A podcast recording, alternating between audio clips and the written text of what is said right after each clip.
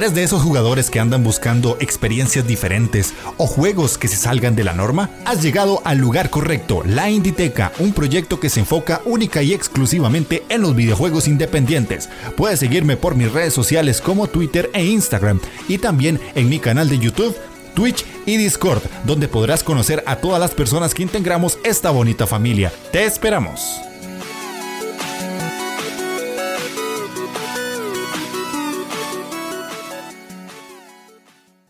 Hola jugones, ¿cómo están? Sean bienvenidos a la Inditeca. Luego de mucho tiempo de no decir esta frase, estamos de vuelta. El Tico y el Vasco que les van a contar su pasión por los juegos independientes después de un gran descanso que tuvimos que hacer unas por obligaciones mías y otras por unas super vacaciones que se pegó Gamelur. Estamos de regreso aquí en los micrófonos para hablar de indies, que es lo que nos gusta, y traerles a ustedes jueguitos y jueguitos e información de la escena independiente, que obviamente a todos los que nos escuchan y nos han estado escuchando en los últimos programas, les agradecemos de corazón el apoyo. Esperamos que con este programa se lleven tarea y se lleven más juegos, porque es el programita de los Indiscretos, que es donde básicamente les contamos a ustedes todos esos juegos que no entraron ahora en los premios Gamelur, antes los Iotis, pero ahora los premios Gamelur para darle un saborcito diferente, que si no han visto ese programa, está en el canal de YouTube y está en formato audio, que pueden ir a escuchar, donde el señor Gamelur se marca una dirección a nivel eh, de Jeff Kigley.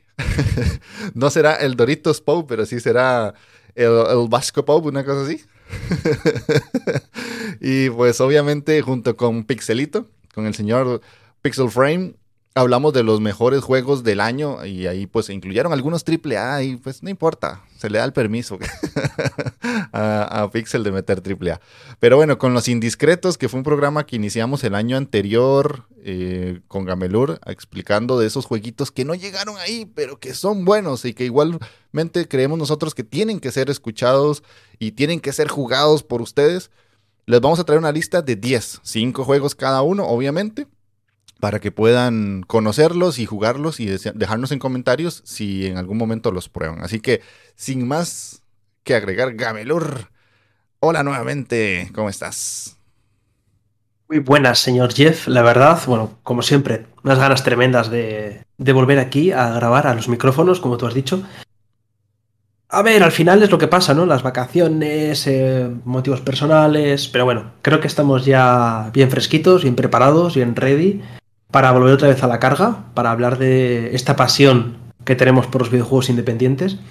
Y lo primero que me, que me gustaría señalar es que de esos cinco juegos que he elegido, son cinco juegos que yo no he metido dentro de mis eh, premios Gamelur, ¿vale? Hay muchos otros que me habría gustado hablar de ellos o que han, sido juegos un poco también eh, indiscretos este año, pero ya he hablado de ellos, ¿vale? Gran ejemplo, pues el Nightwitch, el Endling, eh, Cardboard Kings. Pero como ya he hablado y he explicado sobre de qué van en el directo anterior, que además fue en, directo aquel programa, pues no quiero repetirme y quiero hablar de más juegos, pues como hemos dicho, que no llegan a esa categoría de, de ser muy buenos o haber sido entre lo mejorcito en algunas partes, pero siguen, siguen siendo juegos muy disfrutables y bastante interesantes en algunos aspectos, la verdad. Sí, sí, sí, esa es la idea de los indiscretos, que son juegos que tal vez pasaron por debajo del radar de los de los tops de mucha gente, porque al final esto de los GOTI o los Indioti, como quieran ponerle, porque también sabemos que hay otras personas que hacen este tipo de tops, hay algunos que se repiten, ¿verdad? Pero los que no se repiten por lo general no se mencionan tanto. Y eso es lo que queremos hacer con este programa, por si alguien no lo había escuchado. También tiene el programa de 2021, que también ahí tenemos una lista interesante. Entonces, no alarguemos más esto y vamos empezando. Si querés, contanos vos cuál es tu primer juego.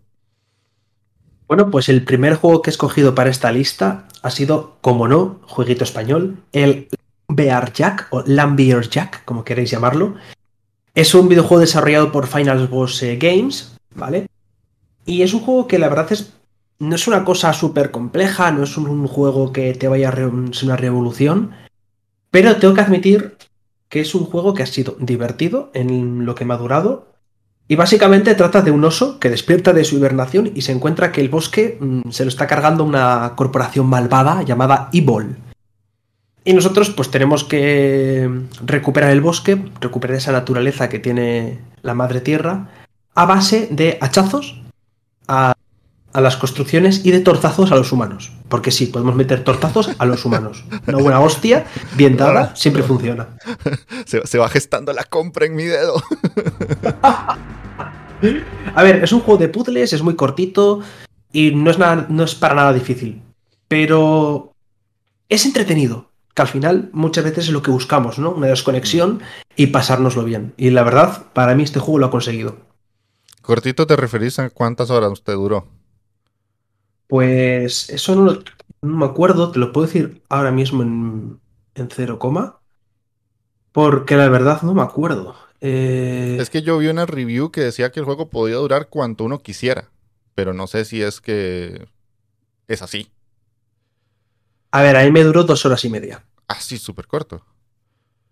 Dos horitas y media y me saqué todos los logros, creo recordar. Ah, esas cosas que yo nunca saco y no me interesan.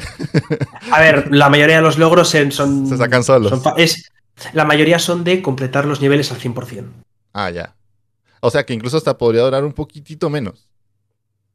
Podría durar un poquito menos, pero la verdad no es algo que digas, va, venga, pues me voy a esforzar para pasármelo más. No, porque es que el 100% al final es muy fácil de conseguir y tienes que hacer esforzarte una gotita más para terminar el nivel. La verdad no, no Ah, es algo que te digas, ah, no, he conseguir 800 coleccionables que están súper escondidos, ¿no? Ya, ya, ya. Ok, sí, sí, sí. O sea, co- como, como los, los cazadores de, de logros llamarían un juego fácil de llenar ahí en la lista del check. Sí. Ok, Bastante. ok, ok. De hecho, la lista que traes vos hoy, que ya la sé obviamente, eh, son muchos juegos que yo dejé pendientes el año anterior. Y, con este está ahí ahí porque está en oferta en GOG, lo vi hoy y fue como, uy. Pero ya el darle tortazos a la gente con un oso como que me llama, despierta el interés. Pero bueno. Eh, voy a pasar al mío. Y si vos te fuiste a un jueguito español, yo me voy a venir a un jueguito de Costa Rica, que es mi país. Y quiero recomendarles SOT. S-O-O-T. Este juego está hecho por Seiba Software and Arts, que es un juego de un chico que nos comenta mucho en los podcasts, que se llama Fenrirson. Él me pasó la key para jugarlo en stream, lo jugué, no lo he terminado, no porque no me guste, sino porque me tuve que centrar en otros juegos también.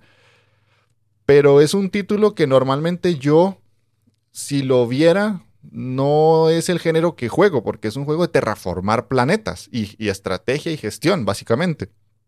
Pero al ponerlo y así como que dije, ah, bueno, vamos a probarlo y todo. Y además él, él me lo dio con la intención de que lo criticara a lo que tenía que decirle. O sea, si no me gustaba, que le dijera que no me gustara. Pero la verdad es que me gustó mucho porque es un juego de terraformar planetas muy sencillo. O sea, es como una forma fácil de entrar a un género que en sí es muy pesado. Eh, y además tiene una historia muy bien hilada, muy bien dibujada, eh, tipo cómic, por decirlo de alguna manera, que te van poniendo como paneles y los personajes van hablando. Y es una tripulación que se llama Sigurat, que pues se encarga de eso, de hacer terraforming de planetas.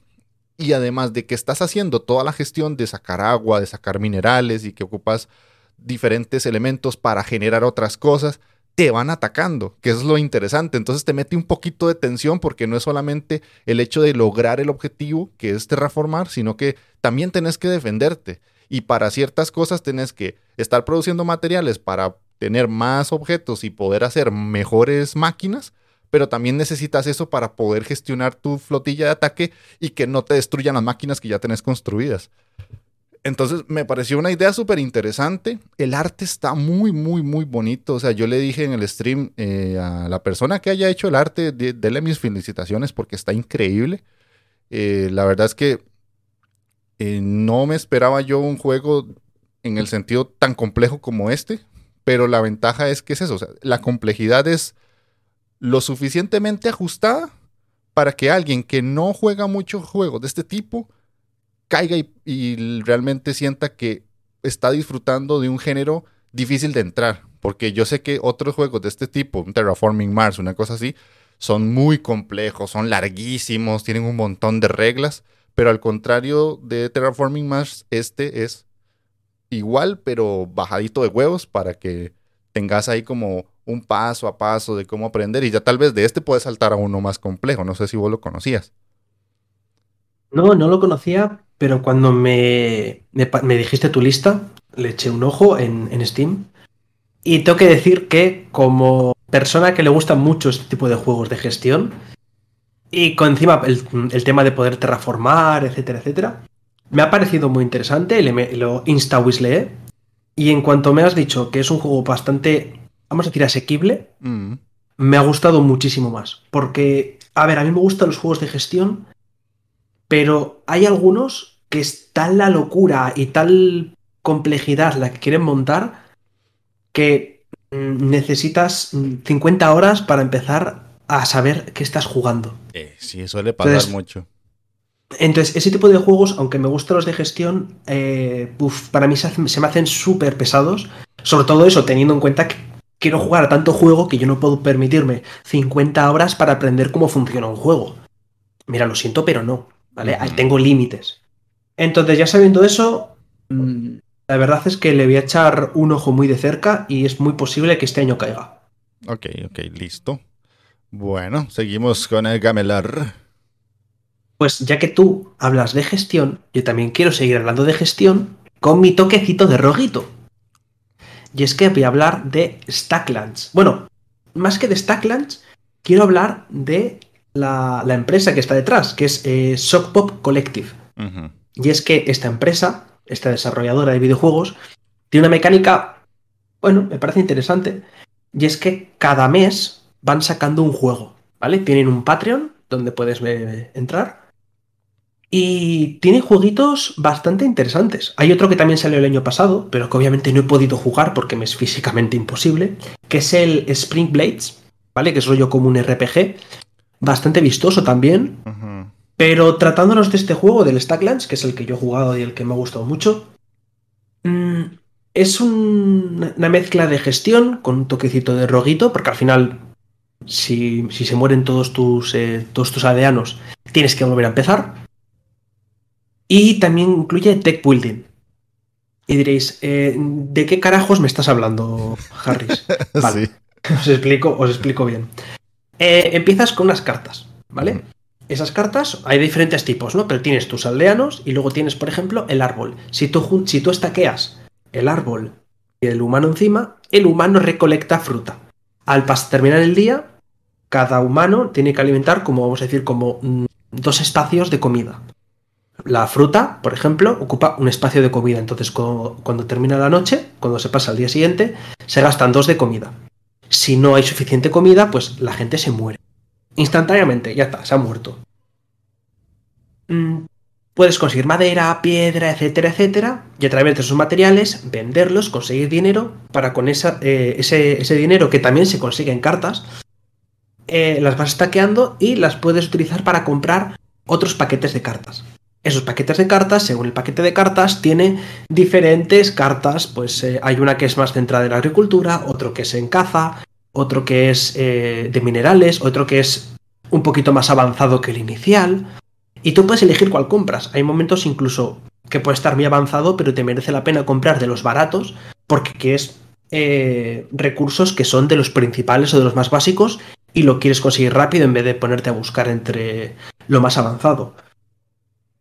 La verdad, no he terminado el juego porque es, tiene cierto final, pero es un juego de estos que puedes tirarte 800 horas con él y me ha gustado muchísimo. Aparte que luego puedes craftear cosas, lo mismo, estaqueando o apilando cartas encima de otras. ¿Y cómo se consiguen estas, estos crafteos? Que me ha parecido muy interesante. Es o tú probando, que hay veces que es en plan, pues coges y pruebas y dices, igual si junto esto y esto sale algo. Y aparece. O te salen las ideas. La idea es una carta que luego tú la puedes vender para no tener el límite de cartas, pero una vez la tienes ya se te ha desbloqueado para siempre. Y la idea es una carta que pone idea. Si juntas esto con esto, te da esto. Entonces es como un, chivato. Te da esa pistita o puedes intentarlo por tu cuenta y morirte intentando buscar combinaciones de tres, cuatro cartas o una locura, la verdad. Este por dicha sí lo compré el año pasado, lo único es que no lo jugué y este lo compré por culpa de que yo sigo a un curador de contenido en, Steam que lo puso y fue como, oh, ¿qué es esto tan bonito? Pero es eso, no lo he jugado. Y es que dijiste dos cosas que ahora en mi vida son sumamente importantes por culpa de los juegos de mesa. Deck building y combinación de cartas. O sea, que, que podés como ir mezclando a ver qué pasa. Que si esta con esta, la uno, ¿qué, qué, sucede? Mm, posiblemente este lo juegue pronto, porque sí le llevaba muchas ganas. Lo único es que me centré en otros juegos el año pasado y puta, es que a, día de hoy, al Jeff de hoy, este es mi juego, o sea, está hecho para mí.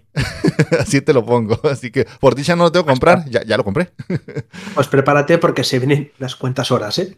Ok, ok, no importa, no importa. es que se ve, y es que tras de eso el arte es muy bonito, es como, mm. como muy wholesome, pero a la vez es llamativo porque las cartas como que explotan y, hacen como movimiento raro. No simplemente es un juego de poner cartas eh, estáticas, sino como que tiene todo movimiento y es muy fluido y te llama la atención seguir jugando. Sí, por ejemplo, hay una eh, hay una cosa que me fastidiaba mucho y me tocaba en el toque que te voy avisando. Los animales, las vacas, las gallinas y todo eso, también son cartas. Ok. ¿Qué es lo que pasa? Que son animales salvajes. Entonces, ¿qué hacen? Se mueven y tú puedes tener estaqueado así, todo ordenadito, la, la, mina, eh, la serrería, todo bien colocadito en una esquina, el dinero en un lado, la comida apiladita, los aldeanos, ta, ta, ta. Te viene la vaca, te empieza, empieza a ir de un lado para otro, y haces, ay, no, por favor, no, para, para, para, para, para, para, para, para. Y tú, por mucho que la muevas, la coge y hace el de un rato, ah, me voy para acá. Y dices, ah estas personas con talks de orden. es que mi novia es igual. Y es como, ah. también te va a doler, no te preocupes que también te va a doler, aunque no lo tengas. Ok, ok. Ahí veremos, ahí veremos. Porque para dolor, el juego que sigue, que se llama Insomnia. Y esto lo digo porque yo sufro, no de insomnio como tal, pero me cuesta mucho dormirme. Este es un juego que salió en diciembre del año pasado. Justo, justo salió el 15. Es cortito, eh, dura 30 minutos 45. Y es un juego muy básico en su premisa, pero muy profundo en su mensaje. Y tal vez lo traigo más porque me quedó muy marcado a mí, porque yo tengo esta situación. Literalmente el juego te pone en la pantalla completa dos situaciones. Al lado izquierdo, una chica que está tratando de dormir, pero no puede. Tiene insomnio, de ahí el nombre del juego. Y al lado derecho van pasando cosas que explican un poco qué nos pasa a las personas que sufrimos de esto. El, juego tiene un, como un subtítulo que es eh, Theater in the Head o Teatro en la Cabeza. Y es porque ella cuando está tratando de dormir le sale como un bichito chiquitito que le hace como obras de teatro pequeñas y el juego se divide en ocho actos y en cada uno de esos ocho actos vos tenés que de alguna manera eliminar todas esas cosas que hacen que no pueda dormir la chica. Cosa que a las personas que nos cuesta dormir mucho es algo que nos pasa todo el tiempo. O sea, la razón principal por la que a una persona le cuesta dormir es porque sobrepiensa demasiado las cosas o porque se preocupa de más o pasa muy estresado o lo que sea. A mí me sucede todo el tiempo. Yo me acuesto a dormir y es como, bueno, ya son las 11, voy a, tengo que despertar a tal hora, voy a dormir tantas horas. Y ya cuando empezás en ese ciclo, ya es como, puta, ya pasaron media hora, no me he dormido, cómo me acomodo, doy vuelta y, y empezás a pensar que en lo que tenés que hacer mañana, que eh, si te peleaste con alguien, que por qué. Es una mierda, sinceramente, tener eso, pero el juego lo refleja muy bien. Tal vez no es un juegazo, no te va a cambiar la vida, pero son de esos juegos que te dejan un mensaje interesante y que además trata un tema que no es muy común en el mundo del videojuego, ¿verdad? O tal vez hay juegos que te tratan el insomnio y te hacen con plataformas ahí, que tenés que luchar contra algo, o sea, como un celeste, ¿verdad? Que te trata la depresión y te lo mezcla con un plataformeo súper difícil y escalar una montaña. Este es totalmente otra cosa. Es el tema del insomnio llevado a qué le pasa a la persona y cómo tiene que combatir esa persona sus problemas mentales a la hora de dormir y cómo se reflejan a través de un personajillo molesto que tiene el juego. Es muy barato, Creo que para España podrá andar en unos 2, 3 euros y para la TAM puede andar en 2, 3 dólares. Así que de mi parte recomendadísimo y además barato.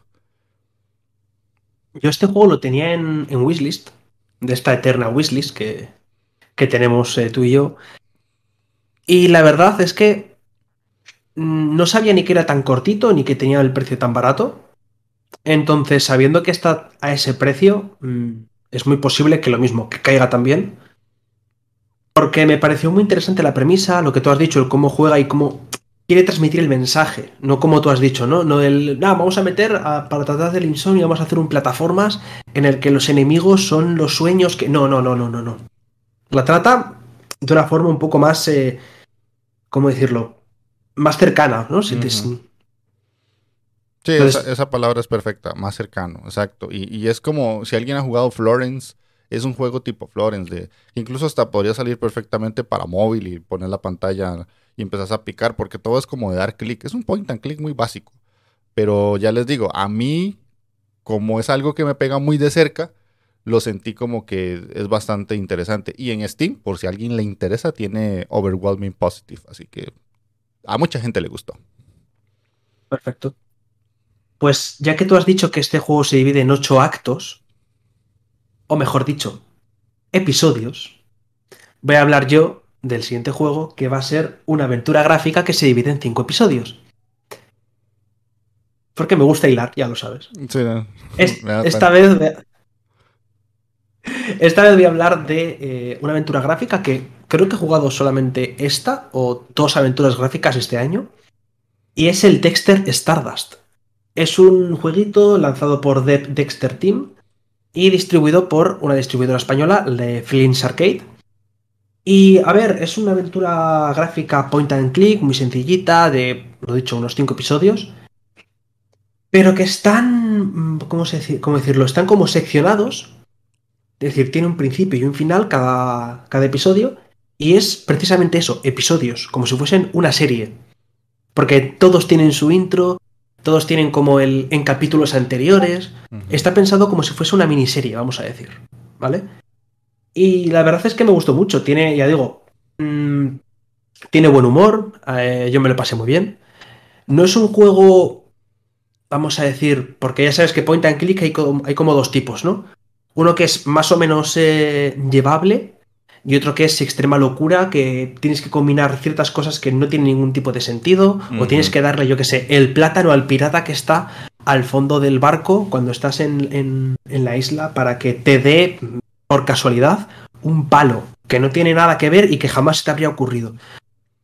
Pues este no es de ese estilo. Tiene algunos puntos así, tiene algunas cosas un poco sin sentido, por decir de alguna forma, pero sí que es una aventura bastante llevable. Me ha parecido muy divertido, que obviamente nos trata la historia de Dexter, un repartidor espacial y de los pocos humanos mm, que quedan con vida. Y mm, por lo que dicen, ¿no? Vamos ya no voy a entrar en spoiler, dicen que es la clave para salvar la humanidad y luchar contra los robots, que son los que los malos, o en principio los malos de esta historia. Mm, personajes carismáticos, tiene un estilo visual, vamos a decir, simple, pero a la par es bonito y efectivo, que también es lo que cuenta. Sí. Y yo lo recomiendo mucho por ese aspecto, porque a, a mí me ha gustado. Lo malo es que está full inglés. Eh, eso estaba viendo y te lo iba a preguntar, pero ya lo dijiste. Eh, por lo menos para la gente que nos escucha, sé que eso es un punto importante. Eh, para mí no es un problema. eh, no está tan caro. Lo, creo que está como en 8 o 10 dólares también. Eso está bastante Pero- bien. También te digo que no es un inglés extremadamente complicado. Ah, tiene partes que. Tiene parte, al menos bajo mi punto de vista, que yo sé bastante inglés, controlo bien, pero no me parece un inglés que sea mm, un grandísimo obstáculo. Ok. Porque claro, a ver, estamos hablando que es un juego point and click y que al final eh, te está contando una historia, es todo texto. No es que tú me digas, no, es que es un jueguito de aventuras eh, que casi no tiene peso en la historia, vale. No, estamos hablando de un juego que, que la historia es importante, lógicamente. Ajá, Y no, no tiene Pero- voces, solamente el texto y música. Eso son también voces, También voces. Ok. pero también en inglés. Ok. Entonces es lo, es lo malo. Pero ya digo, no es un inglés extremadamente difícil. Al menos no me lo pareció a mí, ¿vale? Si no, pues podéis buscar vídeos, podéis buscar en cualquier lado un cachito y vais a ver que es un inglés que te puede costar más, te puede costar un poco menos, pero lo veo relativamente asequible. Ok.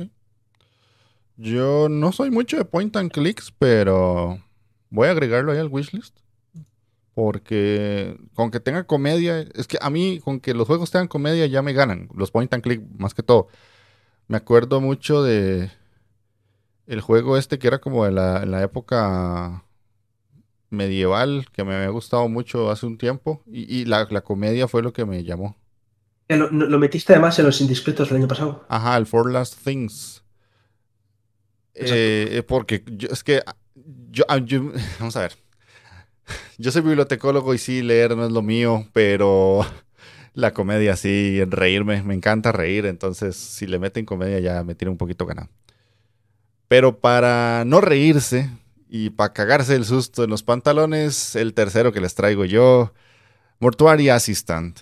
Eh, lo traigo no porque me gustara, sino porque si hay alguien que adora o le gusta el género de terror, tiene que jugar esto. Yo soy un cagao, eh, ya lo dijimos cuando hicimos el especial de juegos de terror en Halloween del año pasado, o sea, Gabriel y yo nos asustamos con la sombra de una puerta, o sea, eh, no somos de jugar este tipo de juegos, pero tengo que reconocer que Mortuary Assistant tiene una premisa novedosa dentro de un género que está saturado por jumpscare a pesar de que los tiene. Básicamente nos cuenta la historia de una chica que a partir de ciertas situaciones tiene que empezar a trabajar con un familiar en, como asistente de, un mortuario. Y em, cuando llegamos al lugar, está un señor que nos explica los procesos de hacer todo. Tenemos que ir a sacar los cuerpos y ponerlos en una mesa. Eh, tenemos que hacer revisión de lo que tienen, que si tienen algunas marcas, pues hay que anotarlas, que hay que extraerles la sangre, hay que ponerles eh, costuras en ciertas partes del cuerpo para poder sellar todo bien. Em, hay que usar varios químicos para embalsamar y todo. Bueno, toda la parte del tratamiento del cuerpo. Pero ¿qué pasa? Que es que en ese lugar hay demonios. Y es aquí donde yo la sufro feo porque uno de mis mayores miedos en este mundo son los demonios. O sea, yo escucharé metal y alabaré a todos los demonios habidos y por haber. Y cuando escucho black metal, posiblemente detrás mío se hace una sombra toda endemoniada. Pero de ahí a que me aparezcan de frente es otra cosa. ya estamos hablando de problemas. y en Mortuaria Assistant pasa eso. Y es que los cuerpos, mientras los estamos trabajando, a veces se mueven, a veces hacen caras, a veces cuando menos te lo esperas sentís que hay algo detrás tuyo y te volvés y literalmente hay algo detrás tuyo. Eh, además de todo eso, el señor que nos explica todo el primer día después desaparece y nos toca seguir yendo al trabajo porque dinero. Y él te dice, bueno, eh, el detalle, hay un detallito en este trabajo, el asterisco en el contrato que no viste es que hay unos demonios y poseen los cuerpos. Entonces, además de que hay una base de datos con toda la anotación de, los, de las personas que están ahí, hay un como un altar a la izquierda donde vos podés utilizar ciertas cosas para encontrar las marcas de esos demonios. Y entonces, dependiendo de lo que vas haciendo, tenés que ir anotando cuáles son los patrones que te va demostrando el demonio para poder exorcizarlo hasta cierto punto y además tenés que encontrar eh, que llaves, que objetos que te sirven para abrir otras puertas. Hay un segundo piso, en el segundo piso pasan cosas. Bueno, sustos por doquier, bichos raros por todo lado. Hay un cabrón que tiene una sonrisa y una cara blanca que lo odio porque, o sea, no, no, no se escucha, simplemente te aparece de la nada en una esquina y vos vas como, ah, tengo que ir a coger el, el líquido para no sé qué, y volvés la cámara y está el hijo puta ahí sonriéndote y es como, ah". o sea, sustos horribles, la pasé fatal, el juego, insisto, no lo terminé, pero si te gusta el género de terror, además de que te trata un tema raro que es, trabajar con cuerpos de personas muertas, creo que tiene cierta novedad y fue de los más sonados el año pasado. Muchos streamers y youtubers lo jugaron y se pegaron sus buenos sustos y todo. Y tiene varios finales también. Eh, obviamente está desde el final bueno, alternativos y el final correcto, que ese sí hay que pasarlo varias veces, si no me equivoco. Así que ahí está. Yo sé que Gamelo no lo va a jugar, pero recomendado de mi parte a pesar de que lo sufrí. Mira, yo la verdad, este juego vi un pequeño clip y no quise ver más. Creo que además es la criatura que tú has dicho, que era que estaban, estaba justo eh, pues, eh, analizando el cuerpo y empezó como a escuchar ruidos, se gira el personaje y estaba colgado en la esquina. Ese es hijo de puta. Mira, yo estaba viendo y hago, no. me voy a ver, me voy a ver My Little Pony, ¿vale? Para compensar un poco ¿eh? los miedos. Mira, de verdad, dije, no, no, no, no, esto, esto, no, no, no, no, no, lo siento, pero, lo siento, pero no. a ver, yo tengo una teoría de lo que tú has dicho, que te gusta el black metal, el heavy, adorar a los demonios, ¿sabes por qué es? Para que si vienen, no te digan nada, tú dices, eh, que te adoro, eh. Sí, sí, es, una compensación mental que posiblemente no me sirva de nada, pero yo me trato de engañar y decir, no, pero yo escuchaba de Mysteries Dom Satanás de mí. y, el demonio me va a decir, ah, sí, claro. buenísimo, buenísimo, el discazo. y luego también de, de este juego también me ha llamado mucho la atención cuál es la premisa, ¿no? Tú vas a trabajar y tienes que seguir yendo a trabajar because dinero. Me suena mucho la premisa de Five Nights at Freddy's. En plan, ah, eres el nuevo, mira, aquí tienes las cosas y tienes que aguantar aquí cinco noches because dinero. Pues esto es igual. Sí, sí, sí, sí, sí. Podrías dejar tu trabajo, pasar olímpicamente de todo, buscarte un empleo nuevo, de verdad. Eh, ponerte a recoger, a, limpiar baños de discotecas, creo que es mejor trabajo que, esto, ¿vale? No, de verdad. Hay límites en esta vida, ¿vale? Prefiero que me exploten laboralmente antes que ponerme a luchar contra demonios. No gracias, ¿vale? Sí. Pero bueno. Ya que hablamos de demonios, ya que hablamos de, entes diabólicos, o mejor dicho, eh, malvados, yo prefiero mucho más el tema cósmico. Sí, ese también es bueno, ese también es bueno. Prefiero el tema cósmico y ese terror que es capaz de infundirnos. Incluso tengo que decir que con este juego le he pasado en algún punto tenso, no mal, pero tenso. Y estoy hablando de un juego que me regaló por mi cumpleaños mi querido compañero, mi hermano Tico, aquí el amigo Jeff, que es el Forgive Me Father, perdóneme papasito. Es un FPS pixel retro Lovecraftiano, ¿vale? es una forma de definirlo. Sí. Tiene un estilo visual mm, decente, es muy, muy llamativo además. Eh, y nos trata, bueno, podemos elegir dos personajes, ¿vale? Tenemos al, al cura con habilidades defensivas, a la reportera con habilidades más ofensivas. Yo obviamente elegí habilidades ofensivas, así que me fui con ella. Eh, creo que es bastante lógico, ¿no? Sí. Prefiero matarlos antes que defenderme de los demonios. Y está lleno. A ver. Eh, tenemos que andar investigando eh, ciertas muertes, ciertas causas que han ocurrido en un pueblo. Y a partir de ahí, a partir de que llegamos a una casa, empezamos a encontrar cositas. La historia empieza a avanzar, empieza a evolucionar. Y empezamos a enterarnos qué es lo que está detrás de esto. Obviamente, el que está detrás de todo esto es nuestro querido Kazulu, ¿vale? Y pues tendremos que enfrentarnos a todas sus hordas de subordinados, tanto grandes como pequeños. Es un. está lleno de combates. Eh, rollo muy veloces, vertiginosos, muy estilo. Es, sería como los primeros Doom, pero con más enemigos, más rápido, más, más todo. ¿Vale? Y no solamente hay una variedad de enemigos, una variedad bastante. Vamos a decir, decente, que no te aburres de ellos sino que también tienes una variedad bastante buena de armas y bastante personalizable. Porque tenemos, ya no me acuerdo cuántas armas eran, creo que son eh, como 5 o 6 armas, pero con nuestro árbol de habilidades, aparte de mejorar las, eh, las habilidades que tiene cada personaje, podemos hacer que un arma, podemos eh, transformarla, vamos a decir.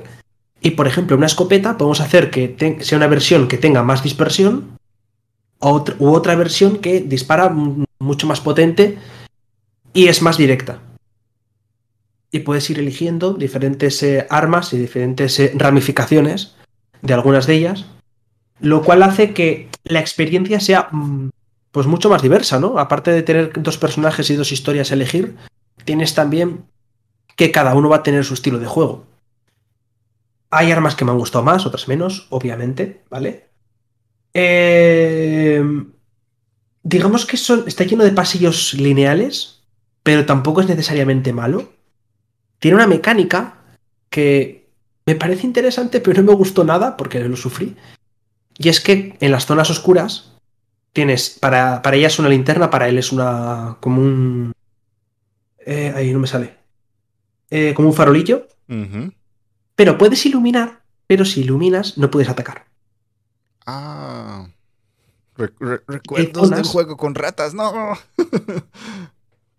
lo peor, lo peor es que hay zonas que tú puedes decir, oh, mira, si me quedo así mirando, puedes ver, ¿no? Puedes jugar medio ciego. No, no, aquí no, aquí es negro absoluto. Aquí no ves nada, es la oscuridad. Y cuando el juego quiere que lleves la luz, tienes que llevar la luz. Y tienes que ir a veces así, ir cambiando arma por si acaso. Cambiar, ir así todo el rato. Vas así. Vas a girar, y lo peor es girar las esquinas. Porque encima son esquinas muy cerraditas, son pasillos muy estrechos, y vas así. sí, no, eso mata el gameplay. No, el gameplay no. El corazón. El corazón. Porque vamos, yo iba acojonado perdido. A ver, como vas a toda leche, no te, no te frena el gameplay. No es una ah, parte mala. Ok, entiendo. No, no, no, no, no, no te frena el gameplay. Pero sí que te añade ese toque de tensión de que, claro, es que si no, es que si no ves, entonces tú imagínate girar la esquina y tienes que rápidamente dejar de iluminar para sacar el arma y dispararlo. Ajá. Se sufre, se sufre sí, muchísimo. Sí, sí, Ibas con el jujuy apretado. Sí, sí. Y obviamente no pueden faltar todas las referencias a, H.P. Lovecraft y sobre todo también a Edgar Allan Poe. Que juega mucho también con, todo ese tipo de referencias. Eh, lo que sí que no me gusta es la forma de extender algunos niveles. Y es que, em, ¿cómo decirlo? Hay algunas zonas que son como muy laberinto. Ok.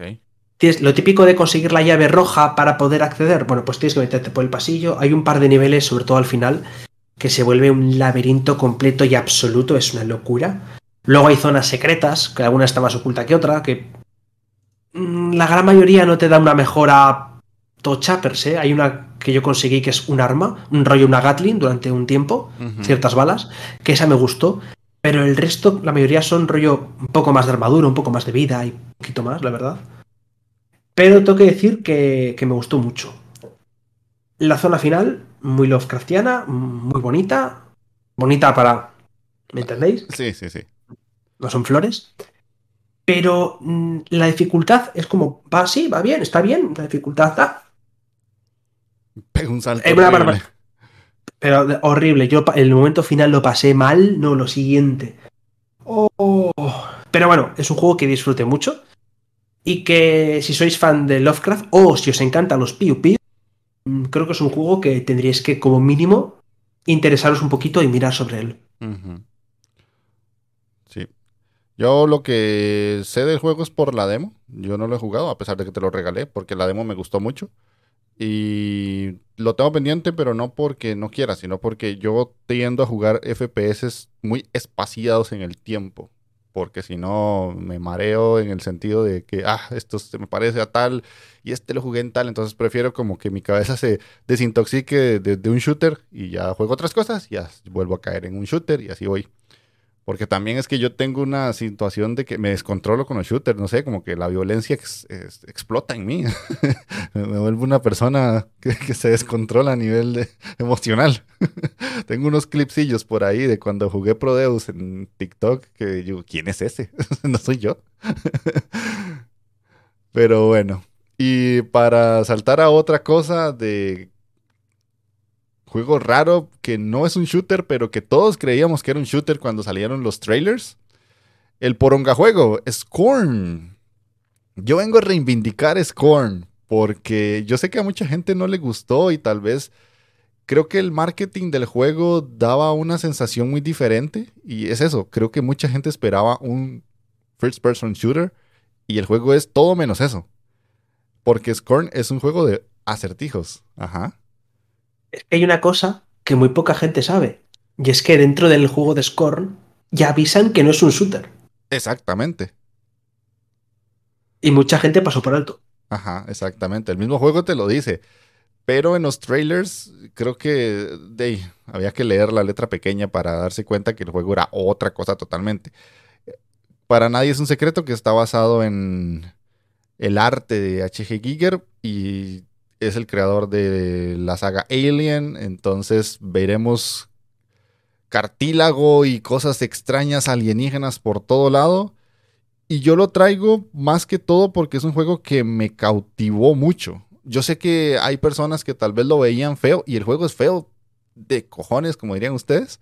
Pero no sé por qué a mí me daba como esa sensación de querer seguir explorando, de decir, ahora voy a ir para allá y voy a ver qué hace esto y ver cómo al resolver un acertijo, porque todo es como muy grande, o sea, estás como en una nave o en un lugar, lo que sea, inmenso, o sea, vos sos minúsculo a la par del tamaño que tiene todo, y a veces moves algo y se mueven como unas bolas o unas cosas. Literalmente es un juego de oda a la poronga, o sea, e, eso el juego no lo esconde, hay porongas y chochos por todo lado. Y es muy sexual, de hecho el juego sí tiene esa parte y está confirmado que es así pero es impresionante el cómo se ve y cómo se mueve todo cuando simplemente giras una palanca y como que se viene un carro gigantesco y va por vos y te montas y ves cómo recorres todo ese camino.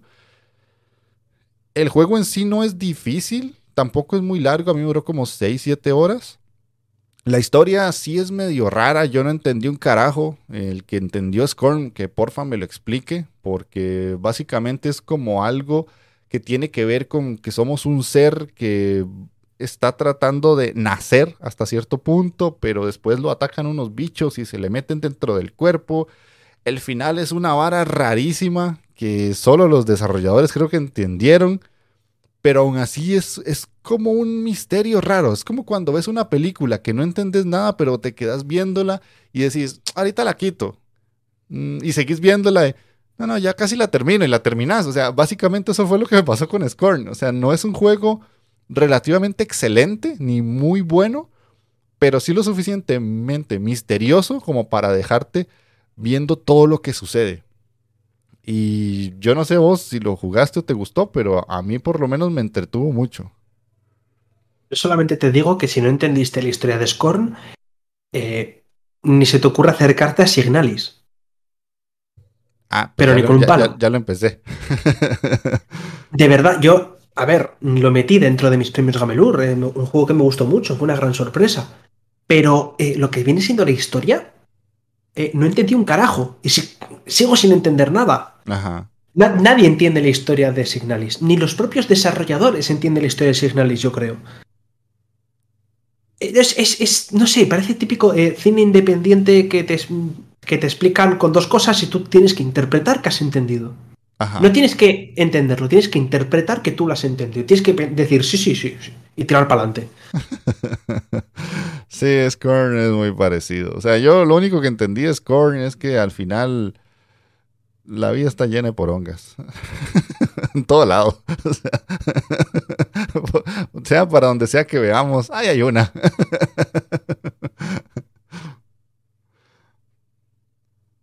Y la verdad es que eh, esto ya, yo ya no sé cómo enlazarlo. Eh, llevo, rato pensando. Crack, nivel Dios. Es que este ya no sé cómo enlazarlo, la verdad. Es que me quedo. Me quedo. por debajo, ¿eh? Más o menos unos seis pies por debajo. Al igual que la secuela que voy a hablar. Y es el. El Superland el Superman Six Feet Under, que es un juego que va a ser una especie de... Iba a ser un DLC del Superman original, pero, pero, mm, se les quedó muy grande. Y dijeron, ¿y si hacemos otro juego? Y sacaron otro juego, que es este Six Feet Under. Eh, es la secuela del Superman original, que es una mezcla de, lo dicen además ellos, una mezcla de Zelda, Portal y era mezcla de Zelda, eh, bueno, Zelda y Portal sobre todo. Había otro por ahí, pero donde más se nota es tema de eh, Portal y Zelda. Y mm, cuando termina el primer juego, que somos eh, el príncipe de los rojos, que hay dos, como dos reinos, esto es una especie de sandbox, literalmente, que es una caja de arena. de esta de niños para jugar. Y el, el, reino rojo, nosotros somos el príncipe rojo, resolvemos ciertos problemas, conseguimos la paz con, con los azules. Y en este caso nos convertimos en los azules. Eh, ocurren ciertos problemas, se cae todo nuestra, vamos a decir, mm, todo el reino, se desmorona, caemos por agujero y caemos en una zona subterránea que es donde está otra especie, ¿vale? Otra especie de, de personajes, otro reino, y tenemos que avanzar para rescatar a todos los eh, rojos y a todos los azules para regresar a la superficie. Tiene mecánicas muy parecidas al primer Superman, pero le añade cositas bastante más, no sé, le da como otro tono. Por ejemplo, en el primero había mucho más combate y teníamos una espada. Aquí, el, aquí podemos combatir con el pico. Pero es que el pico también nos sirve, tiene una mecánica que es, por ejemplo, para lanzarlo a distancia.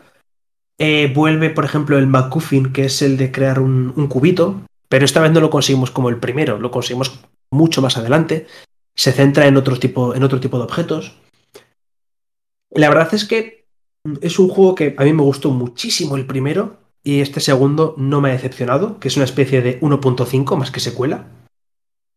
Añade obviamente todo un montón de zonas nuevas, un montón de biomas. Me parece que mejoraron muchísimo en el tema de tanto resolución de puzzles como de como de poder avanzar ese plataformeo, ese utilizar los, eh, los McGuffin para poder avanzar o para poder conseguir eh, pues los coleccionables o cosas secundarias. Y es un mundo que está lleno, pero absolutamente lleno de secretos, de escondrijos, de zonas eh, para explorar secundarias. Si no lo conocíais, os recomiendo primero, obviamente, jugar al Superland, al original, y luego darle a este. Porque la verdad son dos juegos que a mí me gustaron mucho, muy centrado en las plataformas, y, y este segundo un poquito más en los puzzles. No sé si este lo conocías o le tenías por ahí fichado. Lo conozco y, porque me lo has recomendado muchas veces el primero, lo tengo pendiente, pero mm, siempre he puesto otros juegos adelante, entre esos House Flipper. Y ah, sé que está en Game Pass, podría jugarlo un día de estos a ver qué tal, si, si me llama la atención, pero sí lo tengo como muy presente porque sé que es un juego que te gusta bastante. O sea, muchas veces cuando hablas de él como que lo recomendás mucho más que otros. Y no lo he jugado, pero básicamente por eso, porque tal vez me pongo a, ver qué jugar y, lo dejo ahí. Tengo dos juegos que tienen esa situación. El Wonderson y, y este. siempre es como Wonderson, Supraland. Y siempre aparece un tercero y es como, ay, ese tercero está bien lindo. Mira qué bonito, me hace ojitos. pero si algún día tengo que... ¿Y solo te pasa con dos? Si solo te pasa con dos, ni tan mal. Sí, no, no, no. Porque el, otro que se esconde como por detrás de la mesa, así en chiquitito, es el antichamber. como si, hola, aquí estoy. Ese, ponle, un, banquete, que suba, que suba, no banqueta, que suba. Pero bueno, eh, entonces em, lo ves como, como un paquetito ya, el, el este y el, y el nuevo. Ok, listo. Sí, sí, porque a ver, al final son. Es casi como un juego, los dos. Ok. Listo, entonces ya me queda el último mío, que en este caso es uno que yo quiero que juegue todo el mundo. O sea, creo que es uno de esos juegos que necesito que todas las personas en este mundo jueguen. es nada más ni nada menos que Infernax. Lo mencioné en los premios Gamelur, lo mencioné en otros lados también, y, y, en cada lugar que pude poner Infernax lo mencionaba, y es que creo que son de esos juegos que tal vez pasaron desapercibidos, y qué lástima que fue así, porque qué joya, qué jodida joya de juego es ese. Es un tipo de juego que uno ve y dice, ah, es otro Metroidvania, indie, como todos los... Pero no. Es que este juego tiene una inspiración en Castlevania 2 y hace muchas cosas que el Castlevania 2 en su momento no logró hacer. Yo nunca jugué ese Castlevania y es raro que yo diga esto a pesar de que es parte de, pero es que cuando te buscas la información es básicamente lo que dice el juego y lo que dicen los desarrolladores y hasta personas que lo analizan.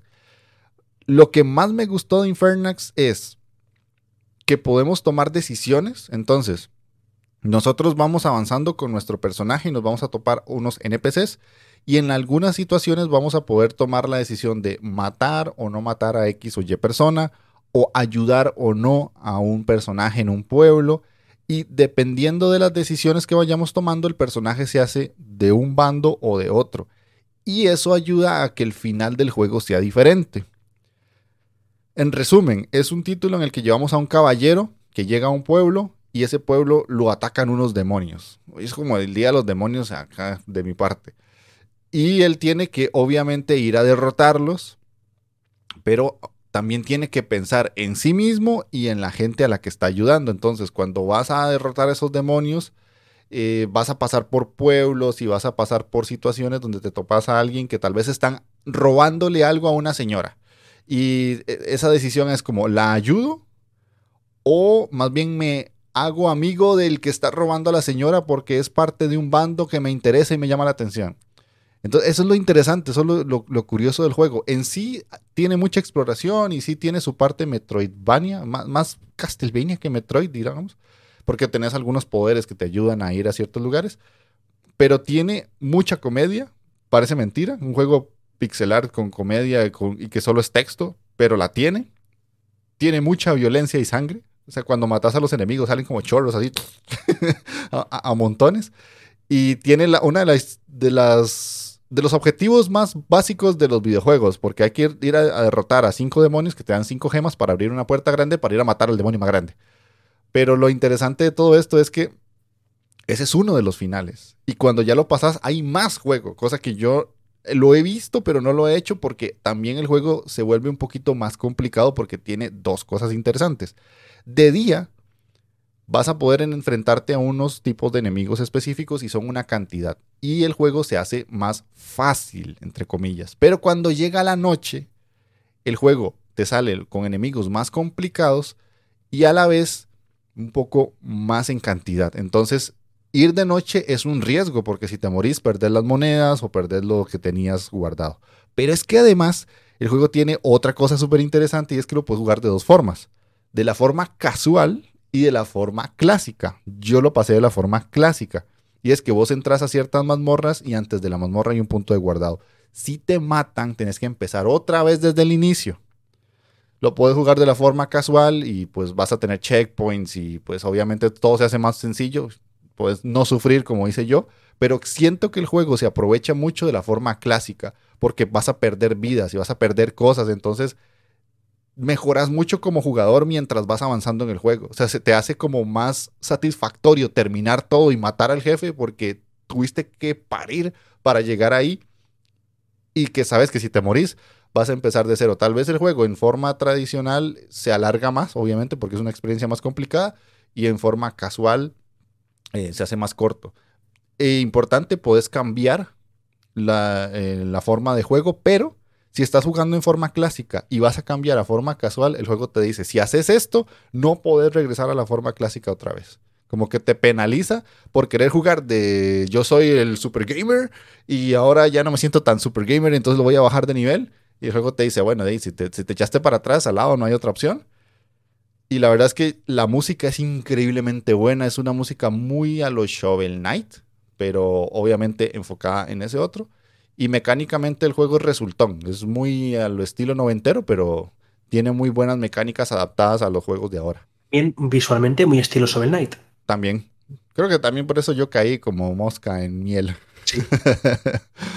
a ver, yo tengo que admitir, por una vez la derrota, chef. Y es que este me lo he pasado en casual. Ah, no importa, no pasa nada. Mira, y sufrí Sufrir lo que no está escrito, porque incluso en modo casual, la gente que no piense, ah, no, modo casual, no, no, no, no, no, no. No es más fácil.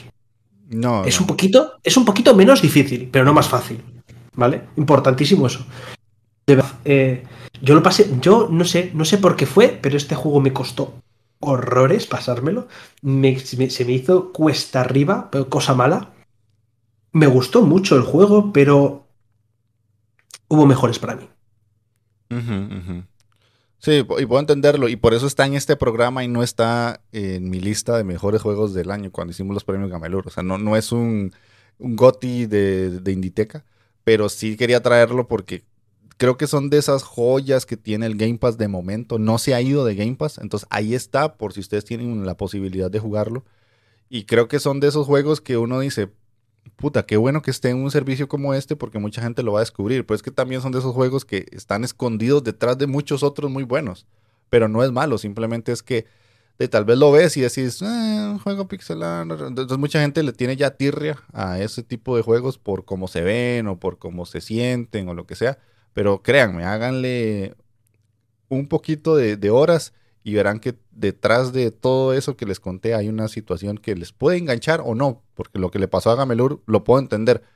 Sí es un poquito jodido, pero es que es a lo que quiere emular, ¿verdad? Los juegos tirando más a retro casi nunca son tan facilotes. Y ya vos terminaste, me imagino, ¿verdad? Eh, sí, claro. Es lo que tiene hablar de cinco juegos ya. Ok, ok, listo. Entonces, eso sería, eso serían los indiscretos del 2022, a pesar de que el programa está saliendo en 2023, pero bueno, eh, ahí les queda la lista. Espero que jueguen algunos. Yo me llevo tarea con por lo menos dos de los que dijo Gamelur. Mm, creo que vos no te llevas tanta más allá de el SOT y el Insomnia. Sí, me llevo un par de jueguitos. A ver, pero es que el Infernas ya lo he jugado. El Scorn eh, no me llamó. Eh, ya había visto mucho de él, no me terminó de llamar. Mortuarias Instant, eh, no gracias. Pero Insomnia y SOT, la verdad es que me han, me han parecido muy, muy interesantes. Ok, entonces para la gente que nos escucha ya saben que pueden dejar en comentarios si alguno de estos los jugó, los conocía o por lo menos ahora los tiene ahí como con una marquita de, ah, mira, los escuché en Los Indiscretos con el Gamelur y el Jeff. Puedo darles un tiento. Y que algunos de los que trajimos son baratitos o incluso están en Game Pass, que eso es una ventaja. Del programa pasado estuvimos revisando para ver si había comentarios y en efecto hay uno que nos dejaron en el video de YouTube de Tranco77, que nos puso. Muchachos, feliz año, muy interesante todo el programa. Les dejo un recomendado de este año que se llama el Strange Horticulture, muy bueno. Y del 2023 espero el Gumbrella y a nivel AAA Starfield y Redfall. Ok, ese Strange Horticulture no es la primera vez que lo escucho, ya lo he escuchado varias veces, como que hay mucha gente que dice que es muy bueno. No sé si vos lo conoces, yo la verdad es que hasta que me lo mencionaron no tenía idea. Eh, a mí me han hablado varias veces de él, es incluso un juego que... El problema que, que tiene, al menos para mí, es que salió a principios del 2022.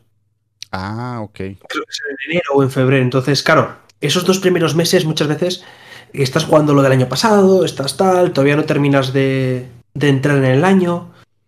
Y por eso se me fue quedando como un poquito atrás. Pero algo sí que escuché, he leído a gente que le ha gustado y me lo ha recomendado. Y oye, pues si me sigue recomendando gente, pues nada, habrá que apuntar otro check más, habrá que subirlo un poquito en esa lista eterna, gracias a Trancos. Y el, eh, el Starfield es que el Starfield puede ser muy bien o puede ser muy mal. Creo que además lo hablamos de este tema en, ese directo.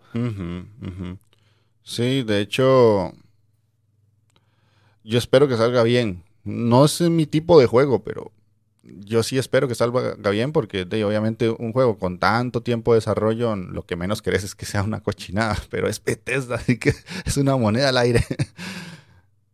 Yo quería agregar que hay algunos que, además del Strange Horticulture, que me han dicho que son muy buenos y yo no he podido jugar. Uno es el Enchanted Echoes, creo que se llama, que es un JRPG y ya tiene versión en español en PC, al menos. Hay un mod que te permite agregar la versión en español.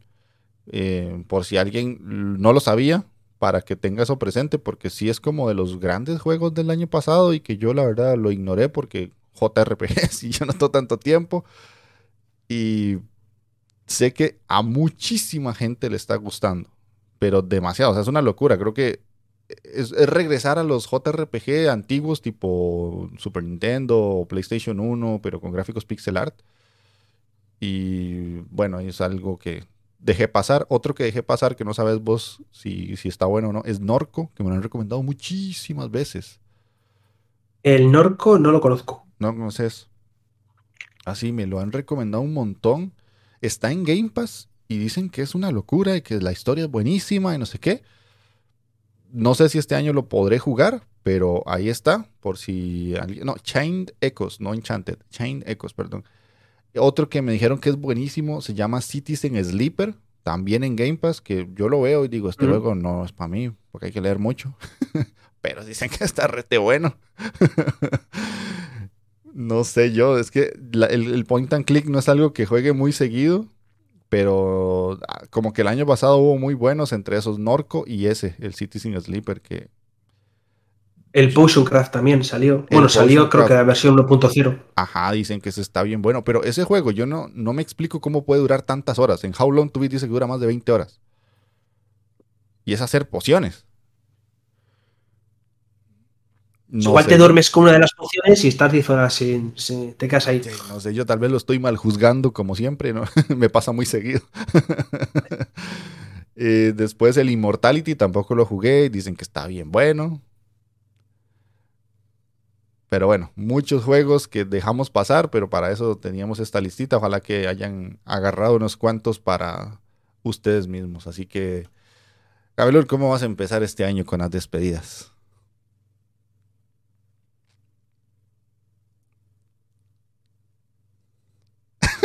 Ya ahora ni habla el hijo de puta. Una hora hablando y se despide en silencio. claro, factor sorpresa. Bueno. Es que ya no sé cómo sorprendente, ya no sé cómo te puedo sorprender, Jeff.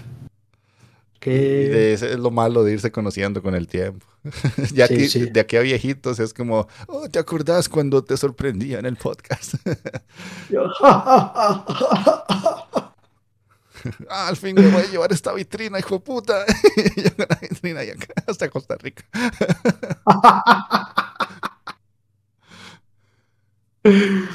Ay, Dios mío. Pues nada, ya sabes, como siempre, un placer tremendo estar aquí.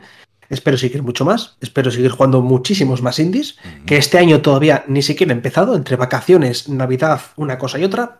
Este año todavía no he jugado nada. Quiero empezar, mm, seguramente esta semana. Así que tendréis noticias de cositas que vaya jugando. Y ya lo iremos hablando en, en estos podcasts de por aquí. Así que muchas gracias a todos, como siempre, por eh, escucharnos. Y espero yo con que haya una persona que haya, se haya interesado por uno de estos 10 juegos, es que a mí me vale.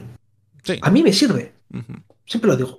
Sí, sí, con que uno de ustedes compre o instale y lo juegue alguno de los 10 que dijimos, estamos servidos. Listo, de mi parte, agradecer a todos los que están por ahí escuchándonos de alguna manera. Y pues nos estamos viendo o escuchando en 15 días. Saben que yo hago stream en el canal de Inditeca y están los videitos que subo al canal. Y ahora estoy subiendo al canal de YouTube y al de TikTok eh, pequeños videos de análisis de videojuegos. Hace poquito subí el de Recompile, un minutito. Les recomiendo juegos por si quieren ver contenido más ágil y no tanto videos largos y todo eso. Pero bueno, ahí lo tienen. Entonces, ya saben, como siempre, sean uno con el indie. Chao, chao.